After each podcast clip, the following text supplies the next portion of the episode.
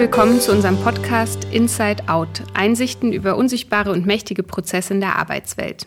Mein Name ist Carla Albrecht, ich bin Psychologin und spreche heute mit meiner Kollegin Annika über Rituale in Teams und wie sie uns Halt geben. Welche Fragen beantworten wir denn heute? Ja, wir wollen uns heute damit beschäftigen, warum gerade jetzt, in der Zeit, in der wir uns befinden, in der alles flexibler wird, strenge Rituale wichtiger werden, warum zu wenig Rituale das Leben echt anstrengend machen können und welche Rituale wann helfen, wann blockieren sie uns aber auch und können sie überhaupt angepasst werden. Noch ein Satz zu mir. Mein Name ist Annika Weber. Ich bin auch Psychologin vom Grundberuf und arbeite bei M19, der Manufaktur für psychodynamische Organisationsberaterin, als Beraterin. Warum lohnt es sich denn heute zuzuhören? Ja, du hast es ja schon ein Stück weit bei unseren Fragen gesagt. Wir sind in einer Gesellschaft, die freier ist denn je. Und es gibt den schönen Ausspruch, ich glaube, er wird Ernst Jandl zugesprochen, ich bin frei und mir ist schlecht. Und zu viel Freiheit schadet uns als sozialen Wesen eigentlich äh, oder wir können nicht so gut damit umgehen. Und deswegen ist es gut, Rituale zu haben und vor allem auch in der Arbeitswelt, wo sich ja Teams zusammenfinden sollen und produktiv, effektiv und gut arbeiten sollen. Und da können Rituale eben wirklich helfen. Und das wollen wir uns genauer anschauen. Hast du denn vielleicht direkt ein Beispiel aus deinem Arbeitsleben oder aus deinem professionellen Arbeitskontext, in denen Rituale helfen? Ja, als wir vor acht Jahren M19 gegründet haben, kamen wir alle aus einer Selbstständigkeit. Das heißt, jeder von uns hat eigenständig Kundentermine ausgemacht und die gemacht, wann auch immer er wollte. Und wir hatten ja Lust, dann mehr als Team zu arbeiten und uns auszutauschen. Und uns ist schnell klar geworden, dass wir Rituale brauchen, um überhaupt gemeinsame Zeit zum Arbeiten zu haben und zusammenzufinden. Und wir haben dann beschlossen, dass wir immer den Montag als gemeinsamen Tag nehmen, wo wir über Projekte sprechen, uns gegenseitig supervidieren und den Tag eben mit Frühstück und Kaffee und einer kurzen Runde, wie es jedem geht und was jeden beschäftigt, starten, was ein schönes Ritual ist, um gut in der Woche anzukommen. Ich finde, seit ich auch beim 19 bin, ist der Sonntagabend lange nicht mehr so belastend, weil man weiß, nächste Woche, äh, am nächsten Morgen fängt es erstmal mit einem guten Frühstück an. Ich habe gerade äh, gedacht, als du das Thema Selbstständigkeit angesprochen hast, die Phase hatte ich auch schon und das klappt natürlich auch, wenn man sich selber Rituale in den Alltag äh, einbaut. Man muss auch ein Stück weit der Typ dafür sein, äh, sehr strukturiert sein. Ich erinnere mich an eine so halbe Selbstständigkeit, die ich mal hatte. Es war zwar ein Angestelltenverhältnis, aber äh, sozusagen ein äh, Teil einer Klinik. Und die Klinik war 30 Kilometer weit weg. Also mein Angestelltenverhältnis war nicht um die Ecke äh, so von den Personen her. Und dort äh, habe ich zwar mit Leuten gearbeitet, aber wir haben alle unabhängig voneinander gearbeitet, zu dritt. Dementsprechend hatten wir keine Schnittmenge. Mhm. Also ähm, eigentlich kein echtes Team. Ja, doch, beziehungsweise ganz am Anfang waren wir schon noch Team, weil wir hatten eine Sozialpädagogin im Team, mit der wir uns viel abgesprochen haben. Die wurde dann aber gegangen wegen Kosteneinsparung. Das, dann wurden wir zur Gruppe oder eigentlich nur noch, wir waren nur noch zu zweit. Da waren wir ganz unabhängig voneinander. Wir haben dann versucht, durch mal Mittagessen und uns austauschen, irgendwo eine Verbindung zu behalten. Und außerdem hatten wir Supervisionen. Die wurden dann aber auch gekürzt. Mhm. Und dann war ich bodenlos eigentlich und mhm. nur noch auf mich gestellt. Und damit ging es mir nicht mehr gut. Damit habe ich mich auch wegbeworben.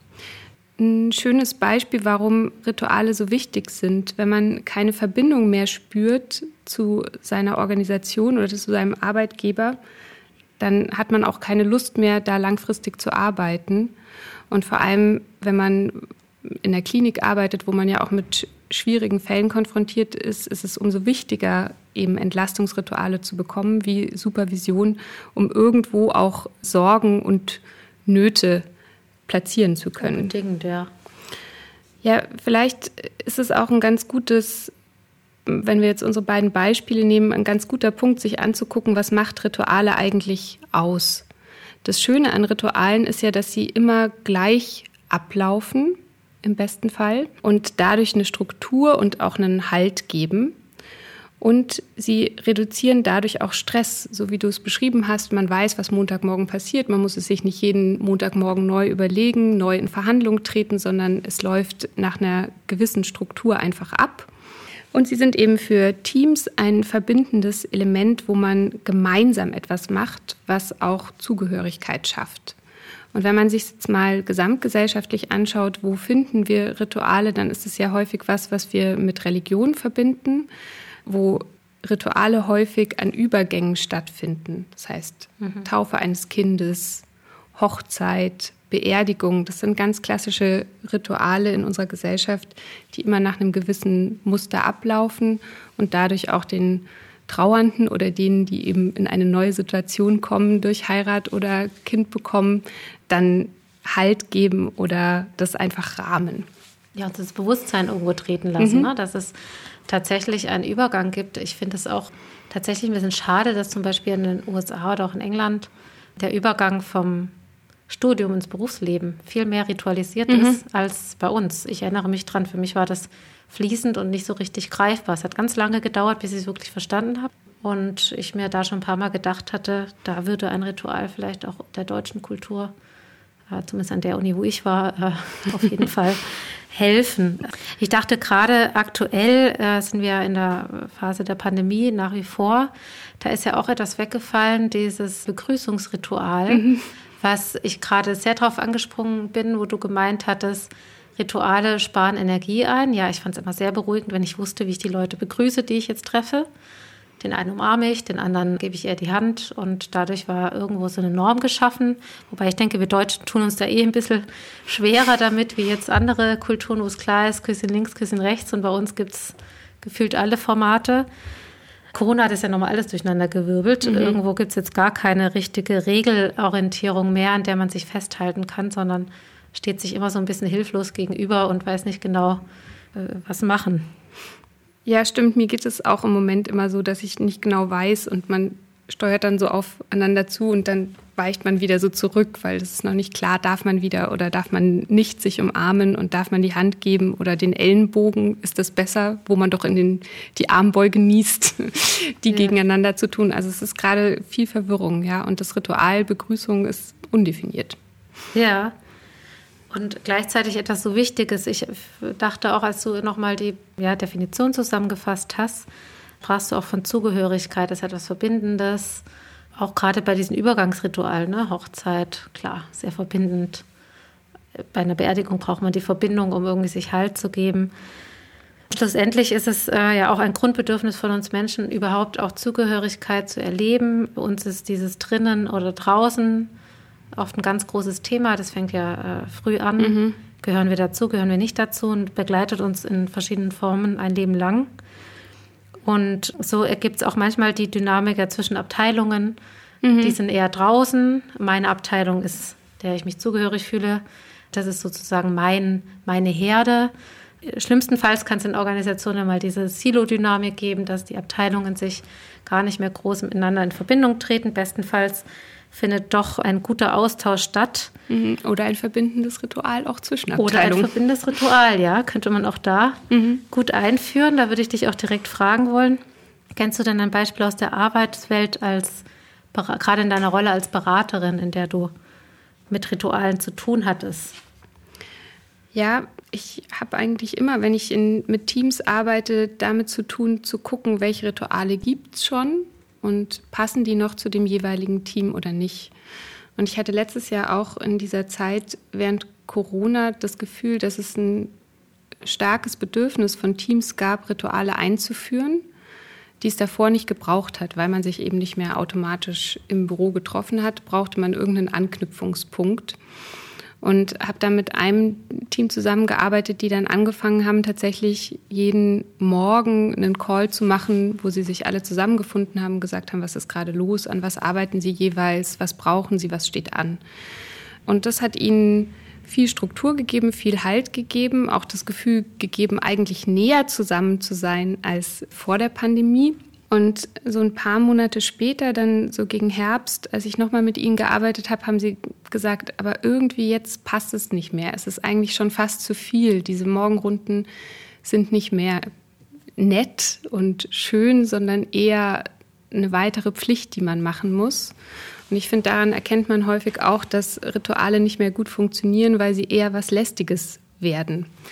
Und die haben dann sehr gut darüber gesprochen, dass sie an sich es eben gut finden, in Kontakt zu sein, aber die Kontaktfläche halt reduzieren wollen, es nur noch zweimal pro Woche machen wollen und dass sie gemerkt haben, dass der persönliche Austausch in diesem Ritual gar nicht mehr stattfinden durfte. Und dafür haben sie dann eben eine Kaffeerunde eingeführt, eine virtuelle, damit sie da auch tatsächlich Zeit haben, sich persönlich auszutauschen. Das heißt, ihr habt ganz agil das Ritual iterativ angepasst. Kann man das so sagen? Ja, das kann man so sagen. Und das ist ja auch das Spannende oder das Paradoxe an Ritualen. Sie sollen ja Halt geben, deswegen sollen sie nach einem gewissen Muster ablaufen. Und gleichzeitig, wenn man zu starr daran festhält, dann werden Veränderungen auch blockiert oder dann sind sie wie leer oder sinnlos oder im schlimmsten Fall schaden sie auch. Wenn man jetzt denkt an Aufnahmerituale in Jugendgruppen, die ja teils sehr massiv sein können oder wir oder bei Studentenverbindungen. Oder bei immer. Studentenverbindungen immer ja. noch, ja, wo man eine gewisse Härte haben muss, um dazuzugehören und die vielleicht einerseits nicht mehr in die Zeit passen und auf der anderen Seite vielleicht tatsächlich Schaden anrichten, mehr als dass sie nützen und Halt geben und Zugehörigkeit mhm. bringen. Oder vielleicht auch einfach nicht mehr so ganz nachvollziehbar sind und dadurch eher etwas leer mhm. leer sind, oder? Ja, so war das bei diesen Morgenrunden. Die hatten ja. wirklich das Gefühl, sie müssen jetzt halt Bericht erstatten, ja. aber es hatte eigentlich nichts mehr Freies ja. oder nichts mehr, wo man sich wirklich gefreut hat, auch zu hören, was die anderen machen. Ja. Ja, ich denke, das ist wie ganz oft, oder? Dass ein Ritual, in dem Fall jetzt in einem Team oder auch sonstige Tools oder was auch immer man einführt, einfach passen müssen und nicht aus der Schablone heraus übergestülpt werden. Ich finde es ja auch, wo du gerade das Thema Paradoxie angesprochen hast, habe ich an die gesellschaftliche Paradoxie gedacht, in der wir uns auch befinden. Wir sind ja doch zum Teil immer individueller und flexibler und überall und alles und irgendwo. Und gleichzeitig gibt es immer mehr auch so eine gewisse Erkenntnis oder Strömung, dass es ein Bedürfnis nach Struktur gibt.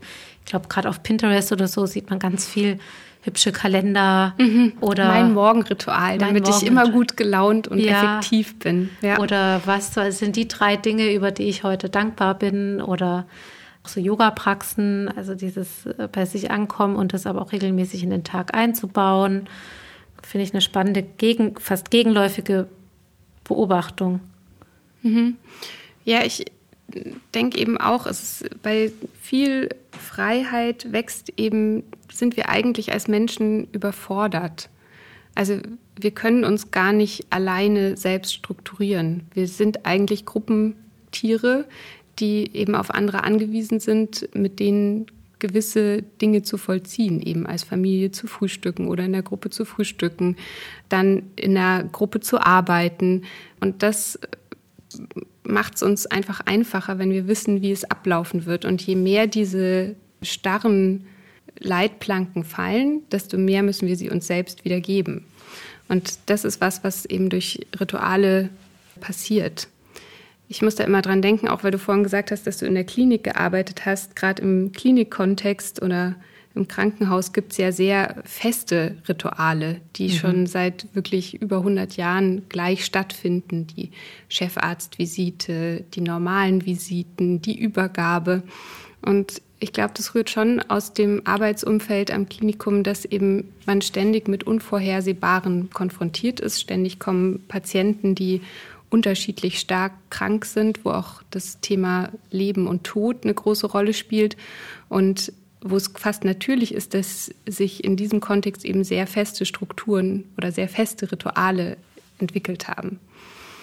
Ja, das stimmt. Ich weiß noch, bei einer Klinik, in der ich gearbeitet habe, gab es auch eine ganz klare Sitzordnung. Ich fand das am Anfang mhm, echt ja. amüsant. Ich finde es auch heute noch amüsant, aber es hatte halt irgendwo auch was Orientierendes. Und gerade in meinen jungen Berufsjahren hat es mir auch geholfen. Ich habe übrigens gerade noch gedacht, als du eben gesagt hast, es braucht auch ein Team, um sich an gewisse Rituale zu halten, weil man es alleine nicht tut, was irgendwo in der Natur des Menschen liegt, weil wir soziale Wesen sind. Mhm. Und gleichzeitig denke ich auch, es ist das, der Aspekt der sozialen Kontrolle. Ne? Wenn ich mich mit jemandem verabredet habe, wenn ich eine gewisse Verbindlichkeit habe, dann halte ich mich da auch dran und muss nicht viel kognitive Energie wieder aufwenden, indem ich mich selbst überprüfe, will ich das jetzt gerade, brauche ich das jetzt gerade, mhm. muss ich das jetzt gerade. Also mir persönlich ging es auch im Studium so. Ich hatte ein recht freies Studium, was toll war, um mich auch persönlich kennenzulernen und nicht durch die starre Struktur oder ritualisiertes immer dann in so einem Muster gefangen zu sein. Aber ich fand es unglaublich mühsam. Mhm mir jeden Morgen auch selber zu überlegen zu müssen, wann stehe ich denn jetzt tatsächlich auf. Also ich hatte noch ein klassisches Studentenleben mhm. an vielen Stellen. Ja, das ist ja eine ganz gute Überleitung zu dem, was gerade in der Arbeitswelt passiert. Auch da wird ja jetzt ein Studentenleben eingeführt. Im Zuge auch jetzt von der Digitalisierung und dem, was auch während Corona mit Homeoffice möglich wurde, gehen ja viele Firmen dazu über, Betriebsvereinbarung zu machen, wo drei bis vier Tage Homeoffice möglich sind, es aber auch möglich ist, ins Büro zu kommen. Und das wäre ja spannend. Wie siehst du das als Beraterin? Was bedeutet das für Rituale oder was macht das mit den Menschen? Da geht es ja eigentlich auch um Selbstorganisation mhm. ne, fürs Homeoffice. Man kann ja nicht davon stillschweigend ausgehen, dass es jeder Mensch von vornherein kann, sondern das ist auch was Gelerntes. Es braucht eine gewisse innere Überzeugungsarbeit und ich würde empfehlen, sowas mit dem Team auch zu besprechen und so ein paar Ankerpunkte in den Tag zu setzen, auch mhm. gerade in den Homeoffice-Tagen, an denen man sich orientiert und dann klappt es auch gut. Also es, ich glaube, eine gute Mischung von Struktur und äußeren Regeln und dann aber auch ein paar freiere Tage von Flexibilität und inneren Regeln ist ja eigentlich eine tolle Kombination. Mhm. Ich bin gespannt. Ich meine, das Modell ist so gesehen noch recht neu. Ich für mich kann schon seit ein paar Jahren leben. Ich finde es prima, aber ich bin nicht alle und natürlich muss man auch immer gucken, welche Person braucht was und da wird es auch viele Unterschiedlichkeiten geben im Team. Da kann mhm. ich mir mhm. schon vorstellen, dass es da unterschiedliche Bedarfe geben wird, was neue Herausforderungen mit sich bringt, wie man auch mit diesen individuellen Unterschieden mhm. um, äh, umgehen wird. Ja, und wo man sich als Gruppe eigentlich noch erlebt oder als Team. Ja. Also weil wenn der eine sagt, nee, ich, ich bin eigentlich vier Tage nicht da ja. und der andere sagt, nee, ich komme weiterhin jeden Tag ins Büro, wie kriegt man es da wieder gut, dieses Zugehörigkeitsgefühl hin? Ja, und da brauchst du hohe soziale Kompetenzen, damit auch da im Team nicht dieses drinnen draußen passiert. Mhm. Weil das ist ja auch bei diesen hybriden Formaten sehr zu beobachten. Ja, wo man teils Leute online und teils Leute live vor Ort hat, ja. Ja. Also ich denke nochmal an deinen Spruch, von vorher, ich bin frei und mir ist schlecht. ähm, so sollte es nicht sein. Ja. Ja, ich bin mal frei, ich bin mal sicher mhm. und damit geht es mir gut. Ja, das genau ist die Herausforderung und auch was, was dieses Team, das ich begleitet habe, sehr beschäftigt hat. Wie können wir uns was Gutes, Neues suchen? Und da braucht man tatsächlich, wie du es genannt hast, eine hohe soziale Kompetenz und eine hohe Lust auch an eben Agilität, weil es tatsächlich nicht komplett vorschreibbar oder feststeht. Klar, es, ist, es braucht Rituale, es braucht Momente, wo man sich begegnet als Team, wo man einerseits Persönliches austauschen kann, um sich als Menschen zu begegnen und auf der anderen Seite tatsächlich Arbeitsthemen zu diskutieren oder Aufgaben gut genug zu verteilen. Und jedes Team muss da dranbleiben, zu gucken, wie, wie schaut es denn tatsächlich aus, wer wird bei uns da sein, wer wird im Homeoffice sein und sich da was zu basteln, was gut passt. Ich glaube, es wird keine so Patentlösung geben, aber klar, es, es müssen eben diese zwei Sachen gegeben sein. Also ich brauche irgendwie einen Moment, wo ich mich als Team gut genug begegnen kann. Und ich glaube, ich würde auch dafür plädieren, dass man auch eine Präsenzbegegnung mhm. ritualisiert schafft, ähm, weil das einfach eine andere Begegnung ist wie im Homeoffice. Und wenn die gesättigt ist, dann kann man auch gut wieder auf Distanz arbeiten. Mhm. Ähm, aber dass man diese Sättigung auch nachspürt, wonach besteht gerade auch der Hunger. Mhm. Und äh, wie du sagst, ist dann eben anzupassen, in welcher Frequenz ein solches Treffen stattfinden muss tatsächlich. Ja, und es wird auch eine wichtige Aufgabe sein, von Führung zu gucken, welcher meiner Mitarbeiter überfordert sich im Homeoffice, weil er ja. diese Organisation schlecht hinkriegt. Wen muss ich vielleicht auch unterstützen? Und wer bekommt es gut hin? Und ich kann sozusagen lockerer ja. mit ihm umgehen. Und das wird wichtig sein, da auch zu unterstützen, eben wie, schaffe ich mir Selbstorganisation, wie schaffe ich mir auch Rituale, um eben zu einem bestimmten Zeitpunkt zu beginnen, zu einem bestimmten Zeitpunkt aber auch aufzuhören, wieder zurück ins Privatleben zu gehen, einen guten Kontakt zu meinen Kollegen zu halten, die vielleicht vor Ort sind, damit ich nicht nach draußen rutsche. Das werden alles Themen sein und da braucht es gute Begegnungs- und Übergangsrituale. Ja, und ich dachte gerade vielleicht als ganz praktischer Tipp für äh, Mitarbeitende, die sich da anfangs schwer tun, wenn möglich, dass die Führungskraft auch von außen am Anfang des Tages und am Ende des Tages äh, etwas einplant, wo die Person dann eben auch am Schreibtisch sitzen muss und dann aber auch den Schreibtisch wieder verlassen sollte, dass sozusagen der Rahmen des Anfangs und des Ende ein Stück weit von extern mhm. vorgegeben wird. Und in der Regel ist es dann fließender Übergang, bis es der Mitarbeitende gut auch für sich selber umsetzen kann. Weil Menschen sind Gewohnheitstiere. Wir mhm. sind von unserem Rhythmus her eigentlich sehr an eben Rhythmen gewöhnt, von Tag- und Nachtplanung und das wird sich dann irgendwann einpendeln. Aber solche Krücken könnte man am Anfang bieten für Übergangsphasen. Mhm.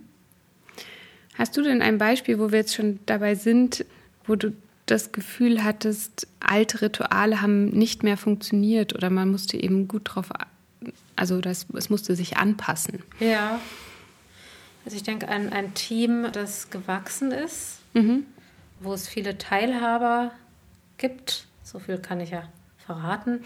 Fünf mhm. und dann noch so vielleicht 20 Mitarbeitende. Und dieses Team ist recht schnell gewachsen. Es war anfangs waren die irgendwie zu fünft oder so und dann in ein paar Jahren sind sie viel größer geworden. Und man merkt ja oft bei diesen schnell gewachsenen Teams, dass anfängliches wir besprechen uns zwischen Tür und Angel auf einer sehr freundschaftlichen Ebene plötzlich in Rituale und Strukturen überführt werden muss. Ich denke, an der Stelle ist auch nochmal zu betonen, der Unterschied zum, zur Struktur ist, dass eine Struktur oft was Einmaliges ist und ein Ritual was Wiederholendes. Mhm. Und die hatten wiederholend als Ritual ein, eben, dass sie sich ab und zu getroffen haben, die paar Sachen besprochen haben und dann fröhlich Wein miteinander getrunken haben. Und dieses Ritual hat irgendwann eben einfach durch die Menge an Zusatzaufgaben nicht mehr funktioniert. Und da haben ihnen auch ritualisierte Treffen darüber hinaus geholfen. Und auch Kommunikationsplattformen, die eingeführt worden sind, die eben auch nicht mehr aus der alten Kultur im Sinne von wir sprechen spontan miteinander hinzu, wir bereiten unsere Meetings vor, wir haben eine Agenda, wir haben ganz klares Zeitmanagement, wir haben eine Rollenvorgabe und vor allem, weil es eine eher konsensorientierte Kultur war, haben sie auch Entscheidungsrituale gelernt. Oh ja, solche Teams kenne ich auch, die sehr konsensorientiert sind, wo es viel darum geht, eben alle mitzunehmen und jeden zu da hören. Da kommt doch auch von dir der Spruch, das Team, das den Wärmetod gestorben ja, ist. Ja, genau. ja, so ähnlich. Und Entscheidungen zu treffen ist aber natürlich auch ein wichtiges Ritual, um weiterzukommen. Und da finde ich ein Tool, das man einführen kann oder benutzen kann oder das man ritualisieren kann, wunderbar. Das ist das sogenannte Konsentverfahren im Gegensatz zu Konsensverfahren, ja. wo es viel darum geht, dass man eben einen Beschluss vorstellt, also zu sagen, weiß ich nicht, kaufen wir diese Kaffeemaschine, ja oder nein, um jetzt mal ein Beispiel zu nehmen. Und dann dürfen Verständnisfragen gestellt werden. Und dann gibt es einen Moment, wo sich Meinung bilden kann, wo man sagen kann, ja, ich bin eigentlich dafür, ich brauche jetzt auch nicht mehr wissen, passt. Oder wo man Einwände vorbringen kann. Und zum Beispiel sagen kann, ja, so ein Vollautomat, da ist die, wird die Milch irgendwann eklig, das will ich eigentlich nicht. Und dann geht es aber nicht, dann bleibt es nicht dabei stehen zu sagen, okay, dann dürfen wir keinen Vollautomaten nehmen, sondern dann müssen wir integrieren und wieder Konsens bilden und uns eine neue Kaffeemaschine aussuchen, sondern es geht dann tatsächlich darum, den Einwand zu minimieren. Und der, der es einbringt, darf auch gleich einen Vorschlag machen. Also was könnte man tun, um, um diesen Einwand zu entkräften?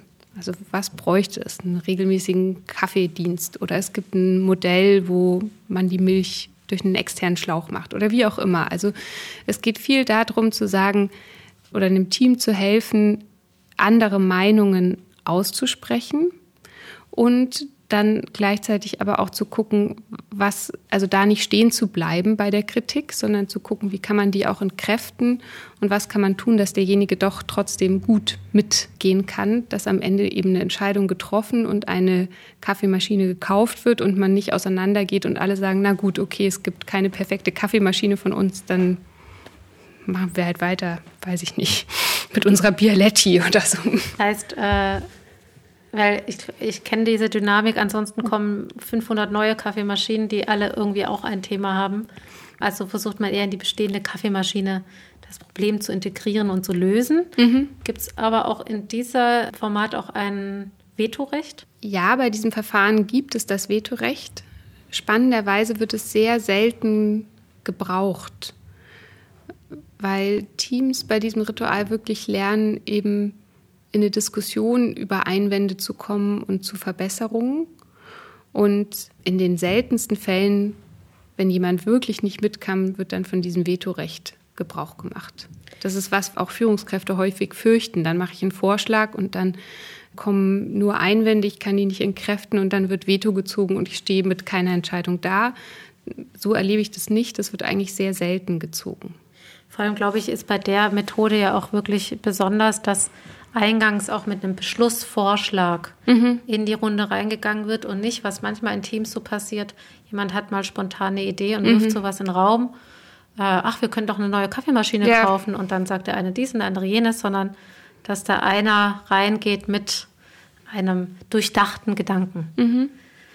Ja, ich glaube, dass es generell so ist, dass in Teams bei Diskussionen es sehr wichtig ist, dass durch ein Ritual und eine Struktur vor allem es darum gehen sollte, dass jeder gehört wird und es nicht den einen wie in einer klassischen hierarchischen Struktur eher der Fall ist, einer spricht und die anderen hören zu. Mhm. Und so ist dein Beispiel des Consent-Verfahren eines, in der es ja schlussendlich auch darum geht, dass die Stimmen gehört und integriert werden und vielleicht kommen wir da auch noch mal bei einem weiteren Podcast intensiver drauf zu sprechen. Auch das Konzept der Psychological Safety, mhm. ein äh, spannendes Konzept aus Harvard, vielfach untersucht, vor allem hocheffektive Teams darin sieht oder wissenschaftlich belegt hat, wenn die Stimmen gut verteilt sind mhm. und gut aufgenommen und integriert werden können. Ja, und das ist ja was, was man häufig erlebt, dass es eben Rituale gibt in Diskussionen, wer eben wann spricht, die eigentlich nicht mehr produktiv sind. Also ja. dann sagt der Oberchef was und dann sagt noch der Stellvertreter was und dann ist die Diskussion beendet und alle anderen sprechen dann in der Kaffeeküche drüber, warum das wieder blöd war. Ja, richtig, genau. Das ist ein Ritual, das man häufig beobachtet. Ja, ja. ja das ist, äh, dann ist es ein leerlaufendes Ritual, wie wir vorher gesagt haben, und kein produktives, genau. Mhm. Was wäre denn deine Take-Home-Message für unsere Zuhörer heute? Meine Take-Home-Message wäre wirklich diese Paradoxie von Ritualen. Je weniger Rituale uns die Welt oder die Gesellschaft gibt, desto mehr brauchen wir sie auch im Arbeitsleben. Und desto mehr müssen wir dafür sorgen, dass es gute Rituale sind, die uns weiterhelfen ähm, und eine gute Zugehörigkeit schaffen, um dann auch produktiv arbeiten zu können. Wir haben ja am Ende auch immer die Frage, wenn du unsere Folge von heute dir als Bild an die Wand hängen müsstest, was würdest du dir aufhängen und warum? Bildlich denke ich bei Ritualen auch an Kreise, wie den Stuhlkreis, den ich in der Grundschule schon erleben durfte. Ich glaube, das ist mein erstes bewusstes Ritual, außer das Weihnachtsessen. Mhm. Deswegen denke ich eben an eine Kreisform. Das ist ja auch oft bezeichnet für einen Ritus. Und wie genau dieses Bild kreisartig gestaltet ist, das würde ich den kreativen Köpfen unserer Zuhörer überlassen. Mein Bild ist auf jeden Fall ein Kreis. Vielen Dank, Annika, für unser Gespräch und danke auch an euch fürs Zuhören. Wir werden natürlich auch bald wieder eine neue Folge, auch wieder zu den Themen Team und wie kann man gut in einer Gruppe zusammenarbeiten online stellen. Und in der Zwischenzeit freuen wir uns natürlich über Feedback, Kommentare, Themenwünsche, was auch immer euch beschäftigt. Genau, und unsere Kontaktdaten findet ihr in unserer Folgenbeschreibung. Besucht uns außerdem gerne auch auf unserer Homepage www.m19-organisationsberatung.de. Vielen Dank und bis zum nächsten Mal. Bis zum nächsten Mal.